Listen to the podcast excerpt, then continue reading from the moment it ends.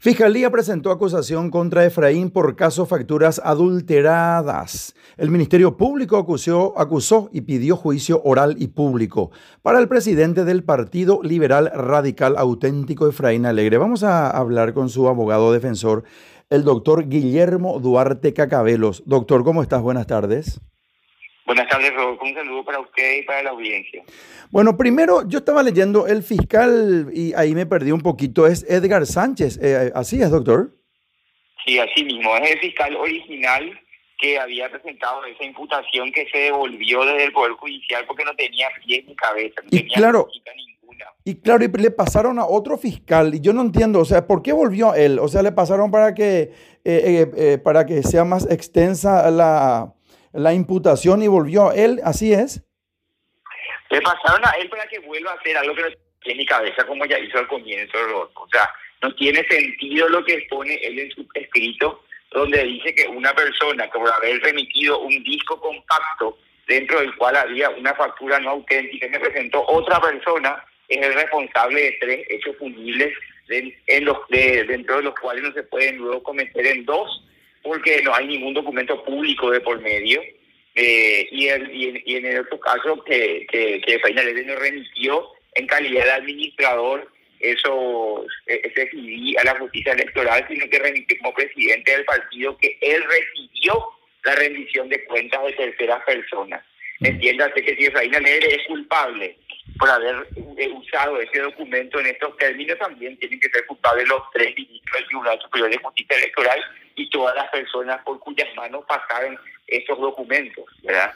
Así de, ridícula es, la, es, el planteamiento que realiza el fiscal Edgar Sánchez. No digo al Ministerio Público porque hay fiscales buenos, honestos, como en, todo, en, todo, en, todo, en todos los casos hay excepciones, pero el fiscal Edgar Sánchez es un ejemplo de mala praxis del, de, de, de, como aplicador del derecho. Bueno, esto va ahora a juzgado de garantía y en el caso específico de que vaya a juicio oral y público, va a jueces de sentencia, ¿es así? Así mismo, nosotros eh, acabo de cortar con el juez Reina Alegre de que, que, vamos a pedir que esto vaya a juicio oral ya. Y mañana se va a hacer la preliminar y la semana que viene el juicio oral, eso queremos. Porque no tenemos ni un ni un problema en debatir esto públicamente con cualquiera. Quiero saber si se anima a dar la cara y sostener esto el Sánchez.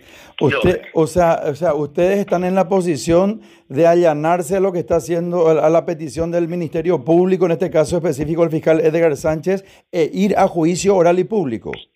Nosotros estamos en la, queremos controvertir lo que dice el Ministerio Público en la forma en que el Código Procesal establece y no lo podemos hacer en otro estadio procesal más que en el juicio y público. Entonces lo que vamos a hacer es pedir a la jueza Cintia Lovera que eleve esta causa al debate lo más pronto posible y que se haga ese debate lo más pronto posible para que dejen de querer utilizar este proceso penal como arma de ataque político, porque no le va a servir este proceso penal. Si es que eso es lo que quiere utilizar para atribuirle un hecho de corrupción a penal, no le va a servir y queremos debatir en juicio del público mañana, si hace falta. Esto sale de los estándares jurídicos, eh, le, le llamás que es una aberración, entonces tenemos que presumir que esto es, esta es una circunstancia absolutamente política por los, por los, por quienes eh, no quieren que Efraín Alegre siga con su carrera.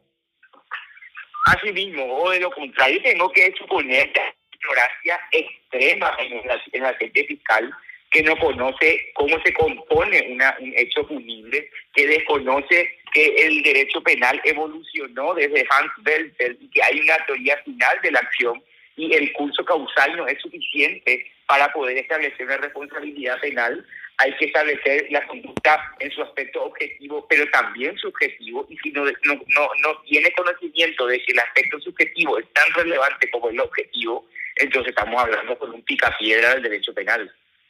Doctor, yo sé que estás por entrar a una reunión y no quiero sacarte mucho tiempo, pero no quiero dejar de preguntarte.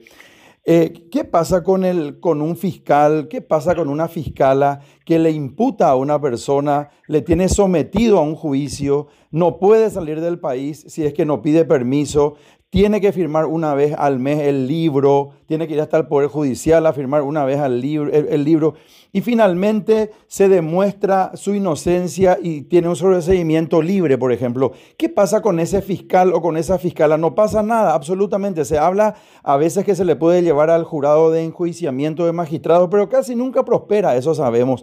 Entonces, ¿qué pasa? ¿Hay una dictadura fiscal aquí?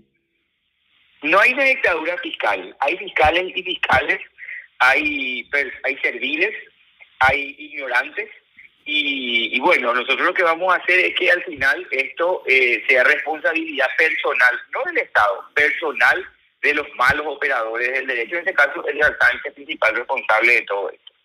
Bueno, ¿Ustedes podrían accionar en contra de, Edgar Sánchez? Claro, hasta el tribunal podría imponerle las costas al Ministerio Público y en, en particular al fiscal Edgar Sánchez.